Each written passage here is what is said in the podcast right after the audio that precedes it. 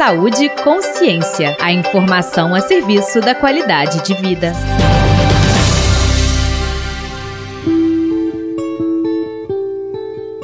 Olá! O Brasil registra aproximadamente 12 mil mortes por suicídio por ano segundo o Ministério da Saúde. Dessas, 96,8% estão relacionados a transtornos mentais. Ou seja, pessoas com histórico de adoecimento precisam de uma atenção maior na prevenção do autoextermínio. O psiquiatra, professor da Unifenas, colaborador e um dos autores do módulo de saúde mental do NESCOM, Núcleo de Educação em Saúde Coletiva da Faculdade de Medicina da UFMG, Alexandre Alexandre Pereira cita quais transtornos têm mais relação com a ideação suicida. Está muito claro aí na literatura, já de muitos anos, que as pessoas que tentam suicídio, eventualmente que cometem o suicídio, a maioria delas tem um transtorno psiquiátrico já bem definido. Principais são, vou citar aqui por ordem de importância, uhum. os transtornos de humor, então, principalmente o transtorno de humor depressivo né, e o transtorno bipolar, são dois transtornos importantes. Depois a gente tem os transtornos relacionados com problemas com álcool e drogas, é uma população também vulnerável. Depois a gente tem aí quadros de esquizofrenia, então pessoas que têm transtornos psiquiátricos graves. Essas tentativas às vezes são muito graves desses pacientes. E temos, por último, alguns pacientes que têm transtornos de personalidade, em que o principal sintoma é impulsividade, né? Então pessoas assim que têm uma dificuldade de lidar com frustração e quando essa frustração ocorre, muitas vezes ela lida com isso de maneira muito impulsiva. Então, em alguns casos, algumas pessoas têm traços de personalidade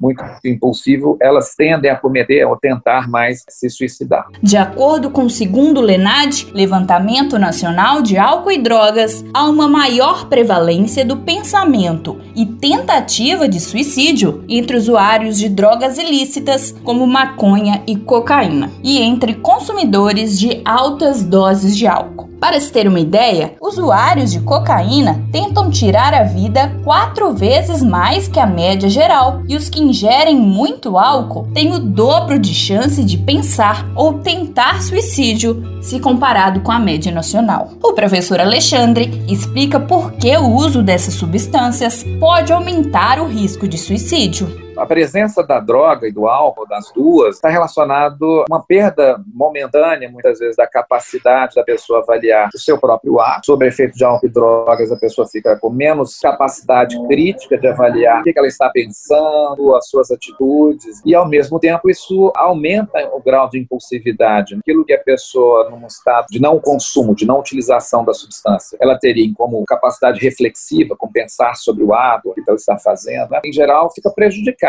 Então, esse prejuízo muitas vezes gera condutas de impulsividade na tentativa de se matar. Um outro elemento que a gente poderia pensar é que a dependência, o uso abusivo de álcool e drogas já indica que a pessoa está com algum outro problema. O próprio problema relacionado com álcool e drogas às vezes gera um impacto muito grande na vida dessas pessoas, com perdas significativas, importantes, que podem já gerar um impacto, um sofrimento psíquico significativo. E aí, eventualmente, uma situação de maior desespero, né, a pessoa pode fazer uma tentativa. Tem também um lado social grupos que sofrem discriminação, como refugiados, migrantes, indígenas, a comunidade LGBT e pessoas privadas de liberdade, são mais vulneráveis. Há também o fator econômico. Quase 80% dos suicídios no mundo ocorrem em países de baixa e média renda, segundo a OMS, Organização Mundial da Saúde. Em países mais ricos, é comum que ocorra um aumento de pessoas tirando a própria vida em tempos de crise. O professor Alexandre faz uma análise da situação.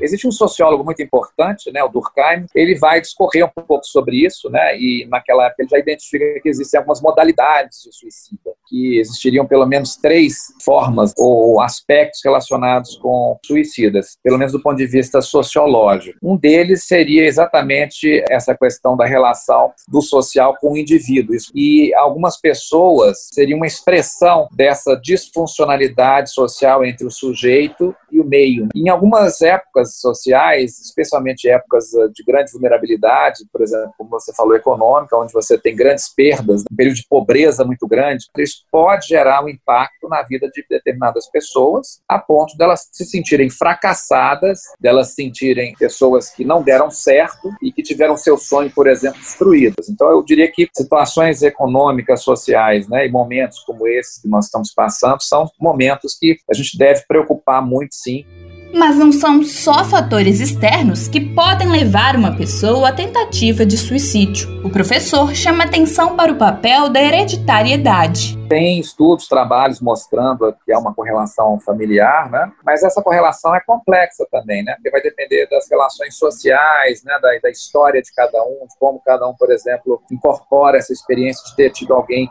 suicida na família, se a pessoa também adoeceu psiquicamente. Então, há, há sim uma correlação, uma associação, mas ela depende também de outros fatores sociais, psicológicos. Quer dizer, só a, a presença, ter um familiar né, que tenha cometido suicídio, necessariamente não conduz né, nenhuma família, ninguém a, a suicidar. Caso precise de ajuda, acesse o site www.mapasaudemental.com.br para encontrar uma lista de atendimentos online presencial de forma gratuita ou a preços acessíveis em todo o país. O Saúde Consciência de hoje está terminando. O próximo programa da série Prevenção ao Suicídio, Falar é a Melhor Solução, apresenta os fatores de alerta. Esta edição foi produzida por Letícia Pequim, com trabalhos técnicos de Tiago França, da Rádio FMG Educativa. Eu sou Maria Dulce Miranda. Informação é saúde. Até a próxima. Você ouviu Saúde e Consciência uma produção do Centro de Comunicação Social da Faculdade de Medicina da UFMG.